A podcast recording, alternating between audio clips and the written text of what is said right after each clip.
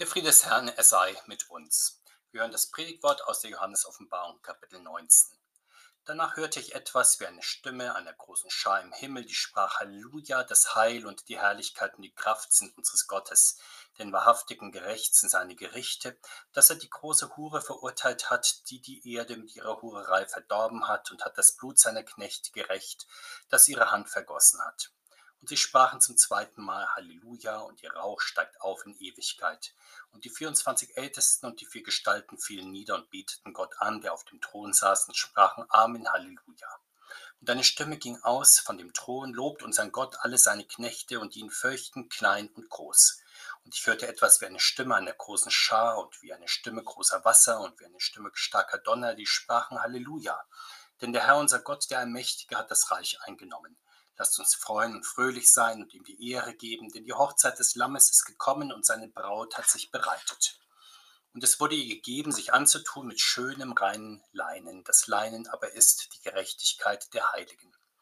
Und er sprach zu mir, schreibe, selig sind, die zum Hochzeitsmahl des Lammes berufen sind. Und er sprach zu mir, die sind wahrhaftige Worte Gottes. Und ich fiel nieder zu seinen Füßen, ihn anzubeten, und er sprach zu mir, tue es nicht, ich bin dein und deiner Brüder Mitknecht, die das Zeugnis Jesu haben, bete Gott an. Das Zeugnis Jesu aber ist der Geist der Weissagung. Und ich sah den Himmel aufgetan und siehe ein weißes Pferd, und der darauf saß, hieß treu und wahrhaftig, und er richtet und kämpft mit Gerechtigkeit, und seine Augen sind wie eine Feuerflamme, und auf seinem Haupt sind viele Kronen, und er trug einen Namen geschrieben, den niemand kannte als er selbst. Und er war angetan mit einem Gewand, das mit Blut getränkt war, und sein Name ist das Wort Gottes. Und ihm folgte das Heer des Himmels auf weißen Pferden, angetan mit weißem, reinen Leinen. Und aus seinem Mund ging ein scharfes Schwert, dass er damit die Völker schlage, und er wird sie regieren mit eisernem Stabe. Und er tritt die Kelter voll vom Wein des grimmigen Zornes Gottes, des Allmächtigen, und trägt einen Namen geschrieben auf seinem Gewand und auf seine Hüfte, König aller Könige und Herr aller Herren. Und ich sah einen Engel in der Sonne stehen, und er rief mit großer Stimme allen Vögeln zu, die hoch am Himmel fliegen, Kommt, versammelt euch zu dem großen Mahl Gottes und esst das Fleisch der Könige und der Hauptleute, das Fleisch der Starken und der Pferde und derer, die darauf sitzen, und das Fleisch aller Freien und Sklaven, der Kleinen und der Großen. Und ich sah das Tier und die Könige auf Erden und ihre Heere versammelt, Krieg zu führen mit dem, der auf dem Pferd saß und mit seinem Heer. Und das Tier wurde ergriffen und mit ihm der falsche Prophet, der vor seinen Augen die Zeichen getan hatte, durch welche er die verführte, die das Zeichen des Tieres angenommen und das Bild des Tieres angebetet hatten. Lebendig wurden diese beiden in den feurigen Pfuhl geworfen, der mit Schwefel brannte und die anderen wurden erschlagen mit dem Schwert, das aus dem Munde dessen ging, der auf dem Pferd saß, und alle Vögel wurden satt von ihrem Fleisch. Der Herr segne diese Worte an uns. Amen. Wir hören hier also vom großen himmlischen Jubel über den Fall der Weltkirche. Es ist ein dreifaches Halleluja der unzählbaren himmlischen Gottesdienstgemeinde, der großen und der kleinen Gottesdiener. An diesem Gotteslob sind beteiligt die Erlösten, die 24 Ältesten und vier Gestalten vor dem Thron Gottes. Zudem schwillt das Gotteslob an zum kosmischen Rauschen, in der die ganze Schöpfung in das eine Gotteslob einstimmt. Es ist zu Recht beobachtet worden, dass im Neuen Testament das Halleluja ein einziges Mal erscheint, und zwar hier an unserer Stelle. Der Gottesdienst der Gemeinde nimmt dieses dreifache Halleluja ja sehr schön auf wenn es vor dem Evangelium gesungen wird, besonders stark an das himmlische Halleluja lehnt sich die Form an, die zwischen das erste Halleluja noch einen Schriftvers einfügt. Und so sehen wir es ja an unserer Stelle, die Erlösten besingen nach ihrem Halleluja die Gnade des dreieinigen Gottes und sein gerechtes Gericht über die Weltkirche. Nach dem Halleluja des himmlischen Thronchores und der Ermahnung zum Gotteslob durch den Heiligen Geist folgt dann das Lob der ganzen Schöpfung. Die Gottesdienstgemeinde wendet sich nun dem Herrn zu, der zu seiner Gemeinde gekommen ist und das Reich eingenommen hat, und sie freut sich über das Hochzeitsfest des Lammes, das sie in der Anwesenheit des Herrn feiern darf. Aus diesem Grund singen wir das Halleluja auch stets vor dem Evangelium, denn dann wenden wir uns dem Herrn zu, der zu uns kommt, in seinem Wort zu uns spricht, sein Reich unter uns baut und sein Fest mit uns feiert. Die irdische Gemeinde besingt dann mit der himmlischen Gemeinde den großen Tag des Herrn Lasst uns singen und fröhlich an ihm sein. Bevor wir auf das Hochzeitsmahl des Lammes blicken, zu dem die Braut sich bereitet, sehen wir noch einmal auf das Gericht Gottes über die Weltkirche.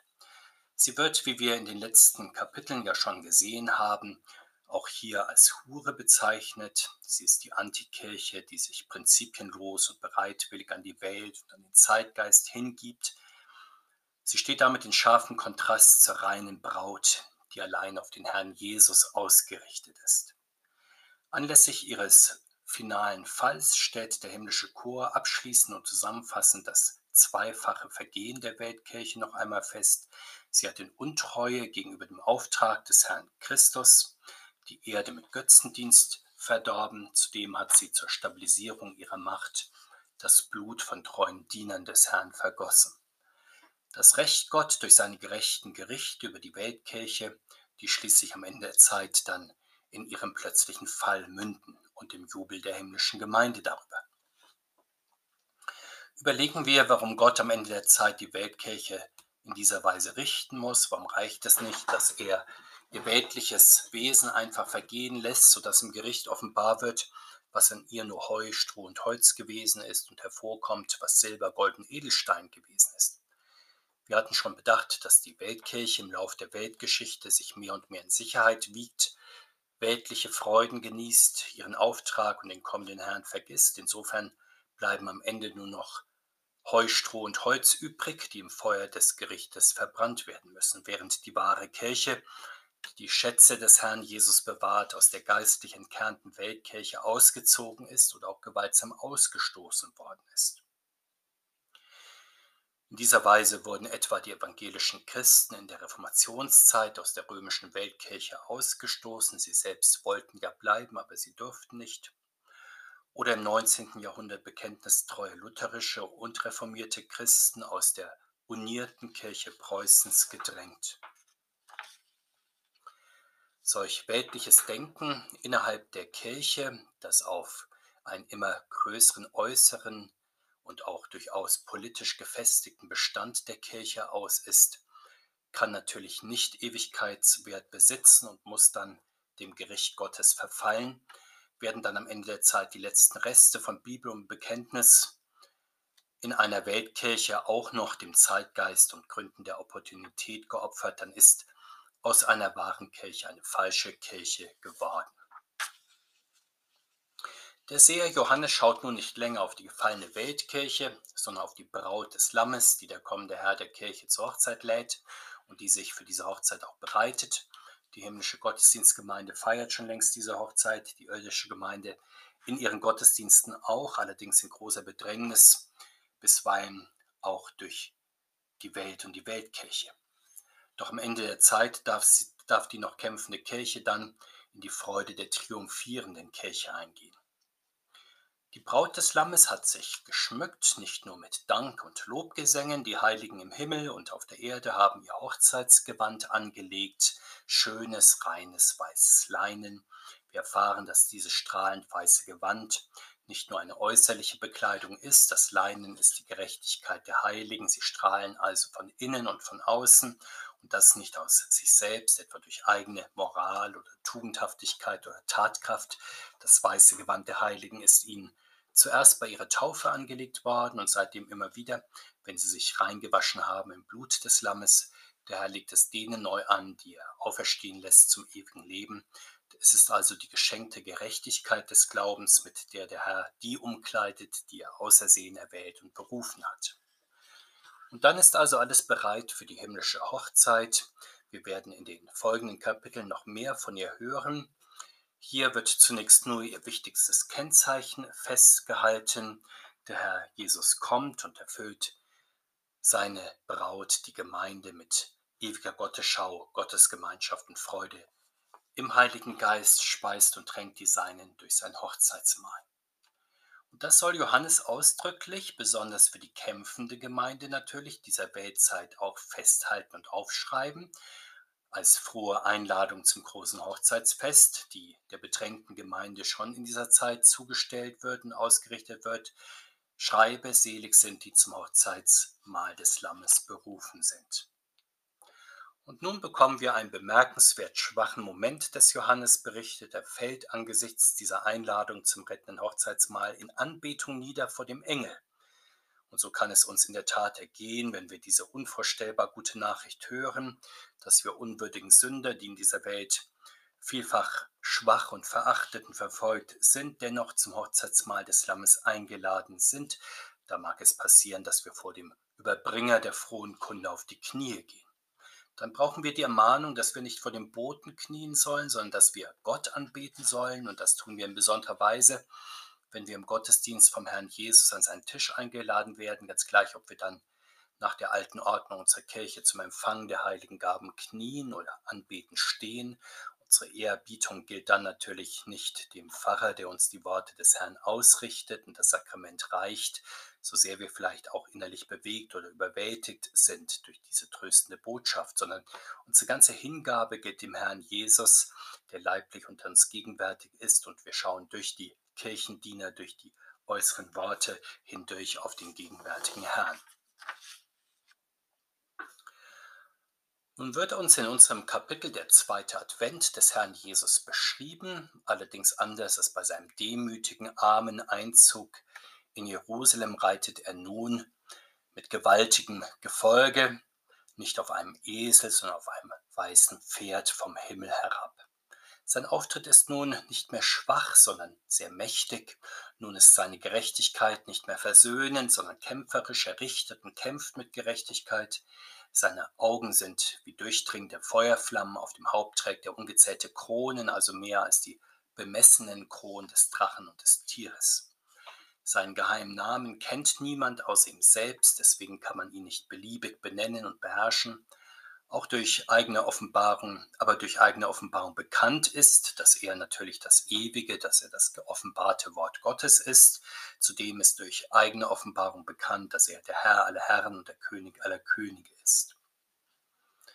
Sein Gewand ist mit Blut getränkt von den Wundmalen, die er seit dem Kreuz bleibend auch an seinem auferstandenen Leib und an seinem in den Himmel gefahrenen Leib trägt. Ihm folgt das ganze himmlische Heer, der Engel ebenfalls auf weißen Pferden und angetan mit weißen Leingewändern. Vor allem aber erfahren wir vom wiederkommenden Herrn, dass aus seinem Mund ein scharfes Schwert geht, durch das er die Völker schlägt und mit eisernem Stab regiert. Das Wort Gottes also ist das eigentliche Werkzeug des Herrn Jesus und auch sein schärfstes Instrument. Weiter hören wir, dass er die Kälte des Zornes Gottes tritt, er, der sich in Gethsemane und auf Golgatha selbst in die Kälte Gottes hat einspannen lassen, tritt sie nun richtend, er, der beim heiligen Mahl sein Leib und Blut ausgeteilt hat, gibt nun der Welt den Taumelkelch des Zornes Gottes zu trinken, denn er ist der Herr aller Herren und der König aller Könige. Natürlich hat der Herr Jesus die Königsherrschaft über das Universum inne von Ewigkeit zu Ewigkeit. Er ist der Allesbeherrscher. Aber in dieser Weltzeit bis zum Ende der Welt regiert der Herr Jesus ja in seinem Reich zur Rechten, also in der Kirche, ebenso wie in seinem Reich zur Linken, also in der Welt, jeweils im Verborgenen. Seine Herrschaft wird auch durch den Teufel, durch die Mächte dieser Welt, durch den Antichristen und die Antikirche immer wieder angefochten. Und deswegen wartet die Kirche des Herrn auf das Offenbarwerden seines Reiches, auf seinen zweiten Advent in Herrlichkeit und betet deswegen so sehnsüchtig, dein Reich komme. Diesen Zeitpunkt des finalen Anbruchs nun des Gottesreiches darf Johannes schauen und wir mit ihm. Allerdings noch ist der Sieg über die größten Feinde erst zu erringen und davon hören wir nun. Bevor das Hochzeitsmahl des Lammes mit seiner Braut beginnen kann, sind also die Angreifer zu besiegen. Was wir nun geschildert bekommen, ist nichts für schwache Nerven. Es ist das große finale Schlachtfeld der Weltgeschichte, das große Verwesen der Feinde Gottes. Es wird hier recht makaber das große Mahl Gottes genannt und das natürlich im scharfen Kontrast zum Hochzeitsmahl des Lammes. Das ist sozusagen dann der Festschmaus der Vögel und der Würmer, also das tödliche Verwesungsmahl, statt dem Mahl der Unsterblichkeit und des ewigen Lebens, das die Feinde des Herrn erwartet. Der Kontrast wird hier bewusst sehr scharf gezeichnet, um auch die Alternative deutlich zu machen, vor der die Menschen gestellt sind. Ein Engel ruft das große Fressen schon aus, als die Könige der Erde mit ihrer Armee sich versammeln, um gegen den Herrn Christus und gegen die himmlischen Heerscharen zu kämpfen. Die Vögel sollen sich bereithalten und damit ihren Anteil haben am vollständigen Sieg über die Feinde Gottes. Die Weltmacht, die ihm angehörigen Könige und ihre Armeen versammeln sich in feindlicher Absicht gegen den Herrn Christus. Im Tross dieser Macht ist auch der falsche Prophet, anders gesagt der Antichrist, der durch große Zeichen die Menschen verführt hatte, das hatten wir schon bedacht. Durch ihn wurden sie ja zu Anhängern und Anbetern des Tieres. Wir hatten uns zu Kapitel 13 deutlich gemacht, dass die hohe Weltmacht nur durch die Verführungskünste des Antichristen ihre breite Unterstützung bei den Menschen auch gewinnen konnte.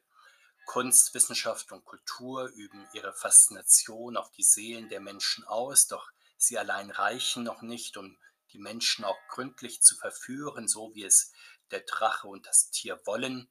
Und so haben wir es ja etwa im Sozialismus oder auch im Nationalsozialismus gesehen, dass hier alle Register gezogen wurden, um die Massen zu faszinieren und ideologisch in den Bann zu ziehen. Allerdings, um die Verstrickungen der Menschen komplett zu machen, braucht es dann auch noch Scheinreligion, die im Dienst des Tieres das Christentum imitiert und simuliert und das geschieht eben durch den falschen Propheten, anders gesagt durch den Antichristen, der, wie wir zu Kapitel 13 sahen, sich sogar immer wieder als Christus verkleidet und nachmacht. Diese beiden nun, das erste und das zweite Tier, das wilde und das kultivierte, das weltliche und das scheinchristliche Leben, sie werden von Christus als erstes in den Feuerpfuhl, also in die Hölle hineingeworfen. Und damit sind die irdischen Köpfe des Aufstandes gegen Gott besiegt und ihr Anhang ist dann leicht zu zerstreuen. Wir erfahren, dass ihre Armeen vom Herrn Christus sehr einfach mit dem Schwert seines Mundes besiegt werden. Und dieser Sieg des Wortes Gottes ist dann nicht nur geistlicher Art, die Besiegten bleiben dann auch wirklich auf dem Schlachtfeld der Welt liegen und werden Raub der Vögel und der Würmer. Das ist sozusagen der erste, der innerweltliche Akt des jüngsten Gerichtes. Der Herr legt sich siegreich nach und nach alle Feinde zu Füßen allerdings nicht nur so, wie es allgemein anerkannt ist, dass alle Menschen irgendwann in natürlicher Weise Opfer von Tod und Verwesung werden müssen, sondern so, dass der Herr die Widersacher auch durchaus schmerzlich straft. Gegen den doppelten Ausgang der Weltgeschichte gab und gibt es immer wieder erbitterte Einsprüche, nicht allein von außerhalb der Kirche. Manchmal sind die Einreden von Christen durchaus noch heftiger, die teils im Namen der Menschlichkeit geführt werden, die es angeblich nicht erlaube, dass der Herr seine Widersacher mit ewigem Tod bestraft. Teils aber wird auch im Namen Gottes bestritten, dass die Liebe, die Güte und Barmherzigkeit Gottes ein strenges Gericht zulassen können. Doch ganz gleich, aus welcher Richtung und mit welchen Argumenten die Einreden dann geführt werden, das Wort Gottes des Alten und des Neuen Testamentes, sie halten ganz klar fest, dass der Herr Jesus den Ungehorsam gegen sein Wort nicht dulden kann und am Ende auch strafen wird. Und wer dem ein bisschen nachsinnt, wird auch verstehen, warum. Nicht allein die Allmacht Gottes verlangt dieses strenge Gericht, sondern auch sein Heilswille für die ganze Welt und für alle Menschen. Wer sich seinem Heil mutwillig verschlossen hat, ja vielleicht sogar andere daran gehindert hat, die Rettung in Zeit und Ewigkeit anzunehmen, als Zeit dazu gewesen ist, der zieht sich dann selbst notwendigerweise den ewigen Tod zu. Und es kann gar nicht anders sein, weil sonst Gott nicht Gott ist und der Erlöser auch nicht der Erlöser, der wirklich alle Menschen retten möchte und sie in dieser Zeit und durch seine Kirche zur Umkehr und zur Annahme der Rettung ruft. Wir beten, Herr Jesus Christus, schon bei unserer Taufe hast du uns versprochen, dass wir mit dir leben, sterben und auferstehen werden. Du hast uns bei unserer Taufe das weiße Kleid der Gerechtigkeit angezogen und erneuerst es uns in deinem Mahl. Wir bitten dich, schenke uns eine selige Auferstehung mit dir und lass uns dich in deiner Gnade schauen von Angesicht zu Angesicht in deiner himmlischen Hochzeit. So bitten wir in deinem Namen. Amen.